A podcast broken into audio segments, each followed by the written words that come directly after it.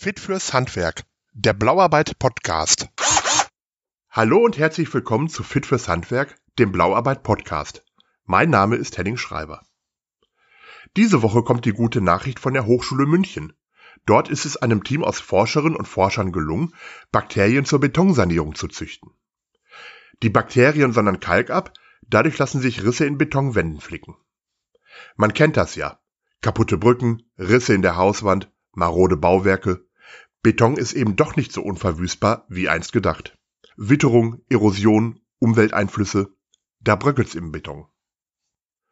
Schon lange sucht man nach Methoden, Beton ökologisch und ökonomisch zu sanieren. Eine Möglichkeit? Biozementierung mit Hilfe von Bakterien. An der Hochschule München haben Forschende jetzt ein Verfahren entwickelt, mit dem man schnell und effizient Bakterien züchten kann, um diese zur Sanierung einzusetzen. Brigitte Nagy von der Hochschule München erklärt das Verfahren der Biozementierung.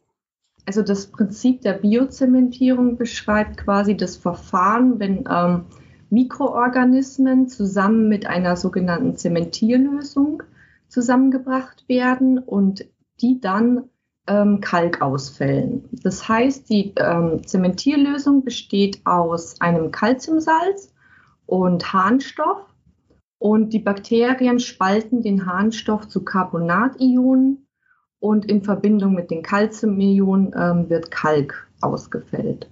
Genau. Und diesen Kalk ähm, könnte man für verschiedene Anwendungen nutzen. Wenn man einen Riss in der Betonwand hat, braucht man also eine Nährlösung und die Bakterien, erklärt Brigitte Nagy. Also man bringt, man bringt die Bakterienkultur zusammen mit der Zementierlösung ein und ähm, dadurch entsteht der Kalk. Die Bakterien nehmen die Lösung auf und scheiden Kalk aus. Schon Helmut Kohl sagte einst, entscheidend ist, was hinten rauskommt. Brigitte Nagy erklärt, welches Bakterium sich dafür eignet. Wir verwenden in unserer Forschung hauptsächlich den Stamm ähm, Sporosacina pasteuri. Der wurde ausgewählt, ähm, weil er eine hohe Ureaseaktivität besitzt. Das ist quasi die Fähigkeit, ähm, den Harnstoff zu spalten. Der ist ähm, recht gut kultivierbar. Also man, man kann den Stamm sehr gut ähm, in einem Bioreaktor ähm, vermehren, um eine hohe optische Dichte zu erreichen. Hohe optische Dichte bedeutet, dass sich viele Zellen in der Kultur befinden. Je mehr Bakterien, desto besser die Bakterien müssen in so hoher Stückzahl kultiviert werden, damit sie möglichst effizient viel ähm, Carbonationen mit dem Harnstoff bilden können. Vorbild für das Verfahren die Natur. Ein großes Vorbild ist natürlich ähm, die Natur. Also die Biomineralisierung an sich kann man in der Natur äh, beobachten.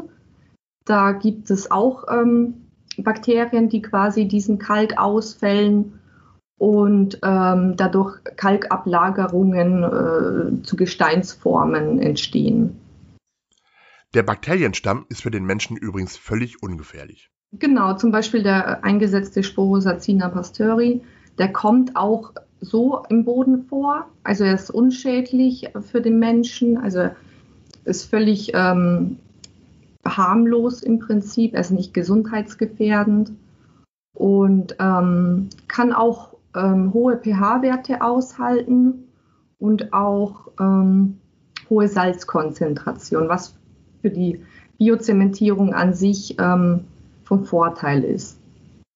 Weil wir auch in der Zementierlösung ähm, hohe Konzentration einsetzen könnten.